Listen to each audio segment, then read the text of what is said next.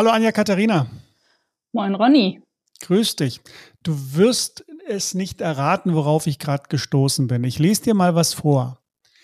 Die Bundesregierung hat angesichts der sich verschärfenden Bankenkrise erstmals eine Komplettgarantie für private Spareinlagen in Aussicht gestellt. Wir sagen den Sparerinnen und Sparern, dass ihre Einlagen sicher sind, sagte Bundeskanzlerin Angela Merkel in Berlin. Finanzminister Per Steinbrück betonte, ich möchte unterstreichen, dass wir dafür Sorge tragen wollen, dass die Sparerinnen und Sparer in Deutschland nicht befürchten müssen, einen Euro ihrer Einlagen zu verlieren. So, so. Was ich das, so alles lese, ne? Was du so alles liest. Man könnte ja fast meinen, das käme aus der aktuellen Zeit, aber Angela Merkel per Steinbrück, das kommt nicht mehr so ganz hin. Das stimmt. Woher ist denn das? Ich glaube, ich weiß es, aber erzähl mal. Ja, das ist zumindest mal aus dem Jahr 2008. Stichwort Finanzkrise, Stichwort mhm.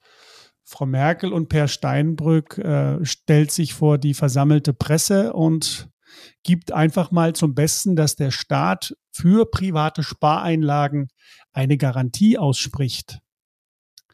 Tagesschau von der, aus der Tagesschau von 2008 ist das.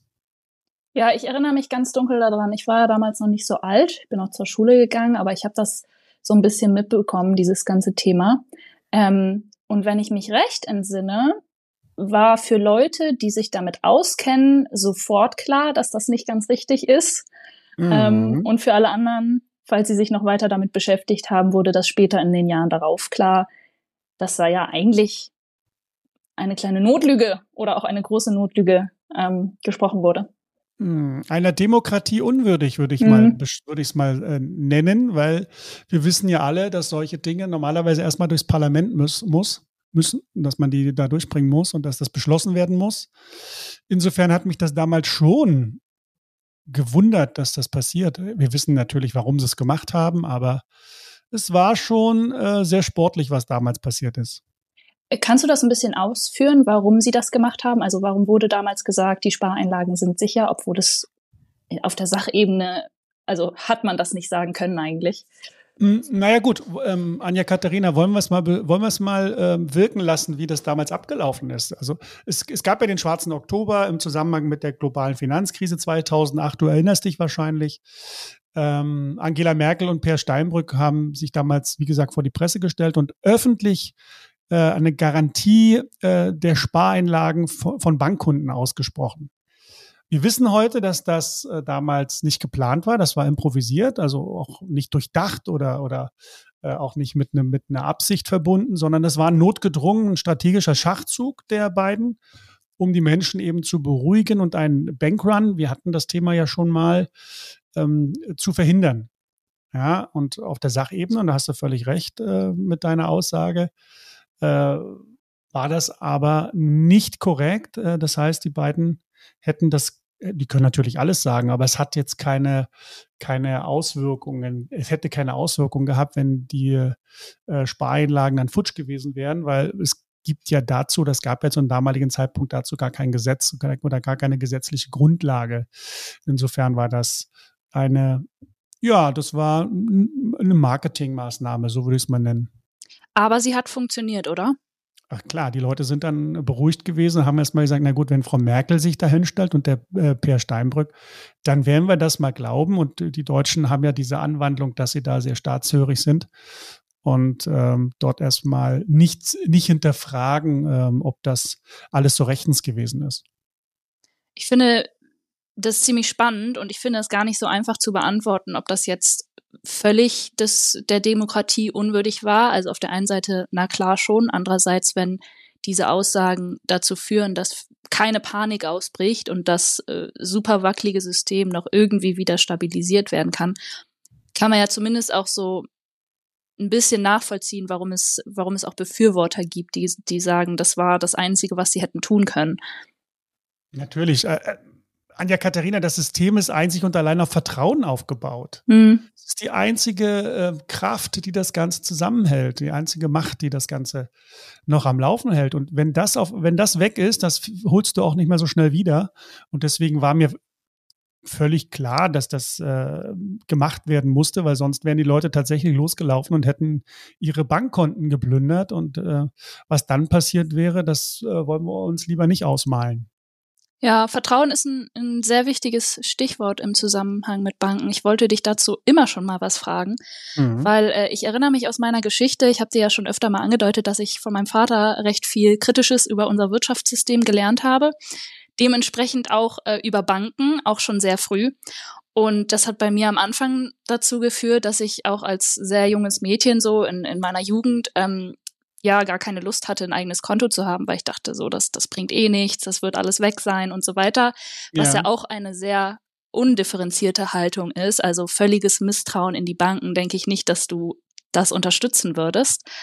Ähm, und momentan ist das Thema ja durch die zusammengebrochene Silicon Valley Bank wieder so ein bisschen hochgekocht und es gibt ziemlich viel Panikmache. Ich erlebe das vor allen Dingen auf YouTube, dass so mhm. viele Finanzexperten da so ein ganz großes Drama um das Thema Banken schüren. Und ähm, ja, ich wollte immer schon mal mit dir darüber sprechen und so ein bisschen deinen klaren und differenzierten und auch nüchternen Blick darauf äh, erfahren, inwieweit Banken ein sicherer Ort für unser Geld sind. Naja, gut. Äh, also das, was da auf YouTube teilweise abgeht, das ist schon grenzwertig. Ähm, da kann man schon, äh, kann man es schon mit der Angst äh, zu tun bekommen. Aber wie gesagt, es ist eine gute Idee, da mal einen Schritt zurückzutreten und die Adlerperspektive ein bisschen einzunehmen und mal zu gucken, was da gerade so passiert. Ähm, Fakt ist aber eins, unser Bankensystem ist fragil und, nicht nur das Bankensystem, sondern das Finanzsystem an sich ist ein extrem fragiles Konstrukt. Das muss man sich erstmal vor Augen ähm, äh, führen. Das ist ganz wichtig auch zu verstehen, auch dass man da nicht glaubt, dass das ähm, ähm, auch ewig so Bestand haben wird. Darüber haben wir ja auch schon viel gesprochen beide. Mhm. Aber Panik ist dennoch kein guter Ratgeber. Also das kann ich auch schon mal sagen. Und grundsätzlich jetzt den Banken zu misstrauen, das würde ich auch nicht. Wir brauchen sie ein Stück weit. Gerade was das Thema Konten und so weiter anbetrifft, äh, finde ich es nach wie vor eine sehr wichtige Dienstleistung. Ähm, aus anderen Bereichen sollten sich die Banken eher raushalten, aber das ist jetzt heute nicht unser Thema. Äh, unser Thema ist ja, äh, wie gesagt, das, das äh, Konto erstmal. Und wir müssen natürlich auf der anderen Seite auch verstehen und wissen, dass es die gesetzliche Einlagensicherung gibt, dass der, der Staat quasi im Hintergrund für ähm, diese ganzen Einlagen auf Bankkonten äh, in Anführungszeichen haftet. Äh, es gibt die gesetzliche Einlagensicherung, wie gesagt, äh, und die besagt eben, dass auf alle Guthaben, ähm, also Girokonten, Tagesgeldkonten, Festgelder, Sparkonten, dass die erstmal geschützt sind und zwar pro Geldinstitut bis zu einer Höhe von 100.000 Euro. Das ist gesetzlich äh, verankert. Darauf kann man sich erstmal stützen. Aber wir können uns ja trotzdem mal angucken, wie verlässlich diese, diese Aussage ist und, und äh, wie verlässlich dieses System vor allem vor dem Hintergrund ist, wenn es zu einer systemischen Krise kommt. Ja, und das ist dann schon mal ein bisschen spannender, wenn man dann sich überlegt, naja, wo soll denn das ganze Geld herkommen, wenn morgen tatsächlich hier so ein, so ein Flächenbrand auftritt und das Ganze eben nicht nur auf die europäische Silicon Valley Bank ähm, zu, äh, zutreffen würde, sondern wenn da eben noch mehr Banken mit in den Strudel hineingerissen werden. Ja, dann wird es interessant und darüber sollten wir mal sprechen. Ja, unbedingt. Dazu habe ich auch ein paar Fragen mitgebracht. Mhm. Also du hast jetzt gerade schon gesagt, äh, meine Einlagen von bis zu 100.000 Euro sind grundsätzlich gesetzlich geschützt. Du hast schon die interessante Formulierung gewählt, ähm, der Staat haftet. Da bin ich mhm. mir nicht sicher, ob man das so sagen kann. Äh, da, da können wir ja gleich noch mal ähm, tiefer eintauchen. Vielleicht kannst du noch mal wirklich ganz grundlegend erklären, wie genau funktioniert diese Sicherung der Einlagen, wer finanziert das und was bedeutet genau gesetzliche Einlagensicherung? Ja, also diese Sicherung von bis zu 100.000 Euro, Anja Katharina, also die gesetzliche Einlagensicherung. Es gibt ja dann noch ein paar andere ähm, Tools, über die wir gleich noch äh, sprechen werden. Die ist erstmal vorgeschrieben in jedem EU-Land, ja, mit jeweils eigenen Gesetzmäßigkeiten natürlich. Bei uns heißt dieses Gesetz hier in Deutschland Einlagensicherungsgesetz. Es ist Pflicht äh, für die Banken, äh, zumindest für die meisten Banken, äh, die, der Entschädigungseinrichtung deutscher Banken, abgekürzt EDB anzugehören und äh, eben dort Beiträge einzuzahlen. Das ist erstmal verpflichtend. äh, für die meisten Banken. Und dieser EDB schützt eben dann die Einlagen und auch andere Verbindlichkeiten und äh, tritt im Entschädigungsfall, also Entschädigungsfall ist dann also, wenn die Bank nicht mehr in der Lage ist, sämtliche Auszahlungsanforderungen zu erfüllen, also die Bank wird zahlungsunfähig, wie das im Fachjargon heißt, dann ähm, schützt eben dieser EDB die Einlagen und entschädigt die Kunden ähm, innerhalb von sieben Bankarbeitstagen. Und das ist, wie gesagt, gesetzlich festgehalten im, im, im, im Einsieg und es gibt eben einen rechtlichen Anspruch der Bankkunden auf Entschädigung. Das ist erstmal so äh, diese, die, die allgemeine Aussage dazu und auf die kann man sich, denke ich, auch erstmal stützen. Äh, wie gesagt, ähm, ich, man muss sich immer vor Augen führen, dass eben dort ähm, eben dieser, dieser Einlagensicherungsfonds äh, äh, oder diese Entschädigungseinrichtung deutscher Banken, äh, das darf man sich nicht so vorstellen, dass die das Geld dann eben äh, dort liegen haben. Ne? Das ist eben nur ein kleiner Bruchteil, der dort liegt. Und ich, deswegen habe ich vorhin gesagt, der Staat haftet im Grunde genommen. Und äh, wenn es dann zu einer systemischen Krise käme, dann reicht natürlich das Geld, was in diesem, in, in dieser Entschädigungseinrichtung gebunkert ist, bei weitem nicht aus, um alle Anleger und alle Einleger zu entschädigen. Und dann, glaube ich, wird der Staat als letzte Instanz hier in Anspruch genommen werden. Ja, das ist nämlich das Faszinierende. Also bei, bei dem, was ich weiß und bislang rausgefunden habe, ist auch diese gesetzliche Einlagensicherung tatsächlich hauptsächlich ein psychologischer Effekt. Ja. Ähm, ähnlich wie damals die Aussage von Frau Merkel und Herrn Steinbrück. Und du hast es schon gesagt, wenn man sich das wirklich realistisch in Zahlen mal anschaut, wobei es auch sehr schwer ist, an diese Zahlen zu kommen, mhm. ähm, könnte wahrscheinlich diese EDB kaum die Pleite allein einer Bank vollständig abfangen von dem Vermögen, was da drin gesichert ist. Und das finde ich schon ziemlich interessant. Und ähm, gesetzliche Einlagensicherung wird halt auch oft so verstanden, dass der Staat in irgendeiner Weise haftbar ist. Ist er aber nicht. Er kann einspringen, tut es auch oft. Also so ja. habe ich es zumindest verstanden. Aber es ja. gibt keinerlei äh, ja, gesetzliche Grundlage, dass er das muss. Nein, das stimmt. Aber er wird es tun und er hat es getan und er wird es wieder tun, äh, weil einfach hier auch der gesellschaftliche Zusammenhalt natürlich dort eine entscheidende Rolle spielt. Weil stell dir vor, die, die Leute verlieren ihr, ihr Geld auf der Bank. Na, was denkst du, was da hier auf der Straße los ist? Ne? Also da haben wir ganz andere Probleme, wenn das passiert. Und deswegen glaube ich, um, um den sozialen Frieden dann ein Stück weit äh, wiederherzustellen oder aufrechtzuerhalten, wird der Staat schon einspringen und äh, eben dann auch ähm, zu Hilfe eilen. Aber äh, lass uns noch mal einen Schritt zurückgehen, Anja Katharina.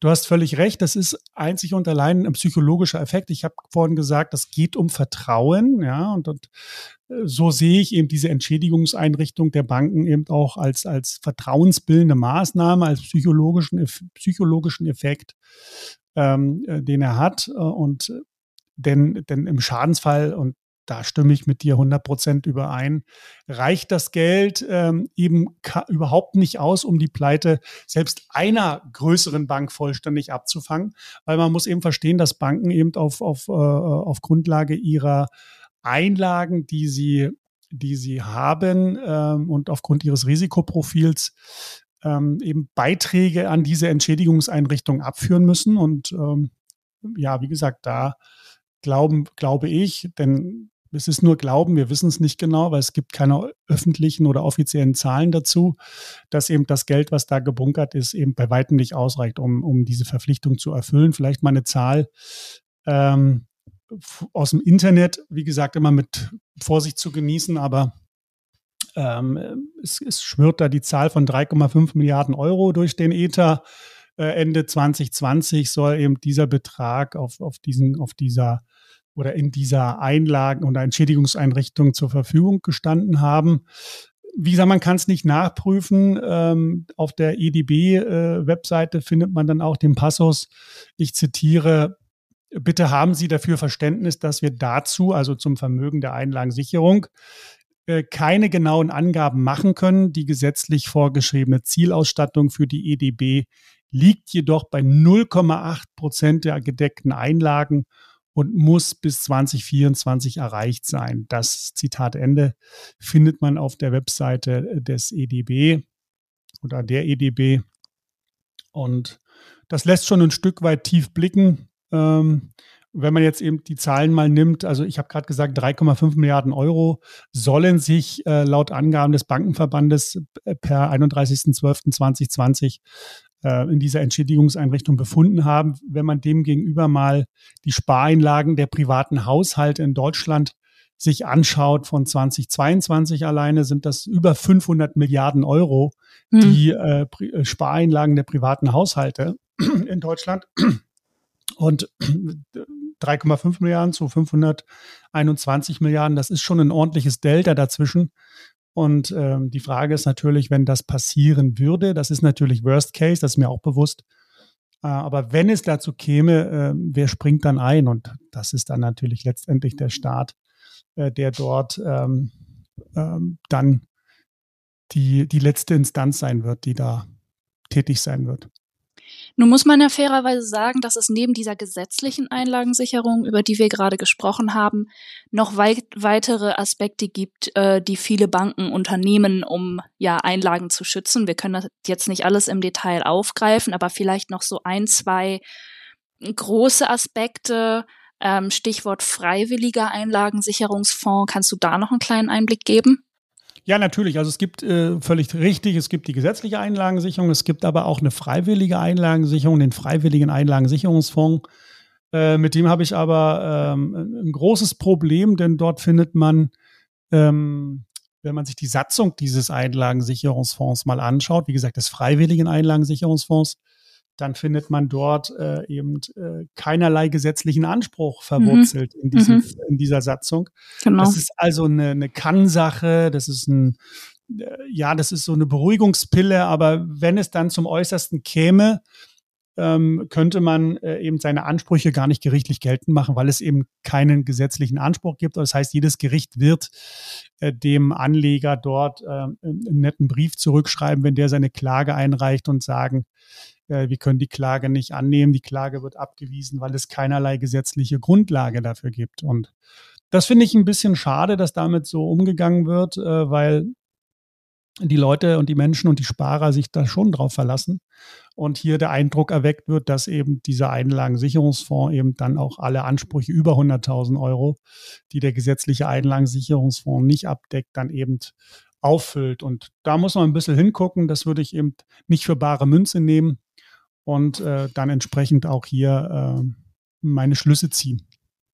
Ja, also ähm, ich habe interessanterweise auch vor kurzem Post äh, dazu von meiner Bank bekommen, von einer meiner mhm. Banken, mhm. ähm, dass äh, diese, diese äh, nicht gesetzliche Einlagensicherung ähm, auch reduziert wird. Also du hast es bereits angesprochen, das geht weit über diese 100.000 Euro hinaus, theoretisch. Theoretisch, ähm, ja. Mhm. Das unterscheidet sich ein bisschen von Bank zu Bank, das muss man dann individuell gucken.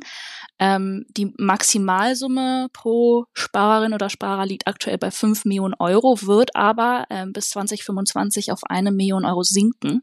Ähm, mhm. Ähm, das war so im Wesentlichen die Aussage dieser Post, die ich bekommen habe. Ähm, und da stand die als Begründung, ähm, dass man jetzt irgendwie private Einlagen mehr schützen will und das deswegen passiert. Mhm, ja. Glaubst du, dass das stimmt? Nein. Das ist alles wieder vorgeschoben und wie gesagt, man versucht sich jetzt aus der Nummer so ein bisschen rauszuziehen, habe ich so das Gefühl, weil man sicherlich schon in den Chefetagen äh, ein Gefühl dafür hat, äh, an wel in welchem Zustand sich das Bankensystem aktuell tatsächlich befindet. Das wird man aber niemals zugeben, weil genau dann dieser Effekt des Bankruns einsetzt und äh, Bankruns äh, zeigen sich ja in der heutigen Zeit nicht mehr in langen Schlangen an den Bankschaltern, sondern das Ganze passiert online. Mhm. Äh, und das kriegen wir ja gar nicht mehr mit. Also wenn da irgendwelche äh, Gelder abgezogen werden und zu anderen Instituten transferiert werden von Bank A nach Bank B, das kriegst du gar nicht mehr mit. Ähm, insofern ist das natürlich nochmal ähm, äh, eine Verschärfung dieser Situation. Aber ich glaube schon, dass das System äh, momentan Schwierigkeiten hat. Ich glaube schon, wir brauchen bloß nach Amerika gucken, dass dort äh, viele, viele Banken Probleme haben und wahrscheinlich den, die nächste Krise nicht überleben werden. Und das ist ja das Schöne an solchen Krisen, dass die immer dazu führen, dass es auch Bereinigungen gibt und dass eben Banken, die eben nicht mehr in der Lage sind, ihre ihre, ihr Geschäftsmodell aufrechtzuerhalten, weil sie eben äh, schlecht aufgestellt sind oder weil sie falsch wirtschaften oder schlecht wirtschaften, dass die dann eben auch vom Markt verschwinden. Das ist ja äh, ein, ein positiver Effekt dabei. Aber man muss sich schützen als Anleger, man muss wissen, worauf man sich hier einlässt. Und ähm, das ist eben mein Rat, äh, dass man hier wirklich ähm, auch äh, verschiedene Konten äh, besitzt, dass man sein Geld ein bisschen verteilt, dass man auch bei den Banken diversifiziert, dass man vielleicht auch mal eine ausländische Bank mit ins Boot nimmt. Ähm, Stichwort äh, auch Sieben-Konten-Modell oder Kaskadenmodell, worüber wir ja noch in einer der nächsten Folgen auch sprechen werden. Also hier ganz wichtig, ähm, Solidität der Bank prüfen, was habe ich da vor mir, äh, ähm, machen die einfach nur ein cooles Log-Angebot gerade im Internet, weil sie Kunden äh, äh, akquirieren möchten oder steckt da ein bisschen mehr dahinter? Also da muss man ein bisschen recherchieren und gucken und, und, Gefühl entwickeln. Und dann ist das, glaube ich, äh, eine ganz äh, kluge Idee, sich dort ein bisschen zu diversifizieren und breiter aufzustellen und nicht alles bei einer Bank zu parken. Okay, sehr gut. Ich fasse noch mal kurz zusammen. Also wir wollten ja heute wie immer erstmal so einen grundlegenden Einstieg bieten, haben auch einiges sehr vereinfacht dargestellt, aber ich glaube, das ist ganz gut, um reinzukommen.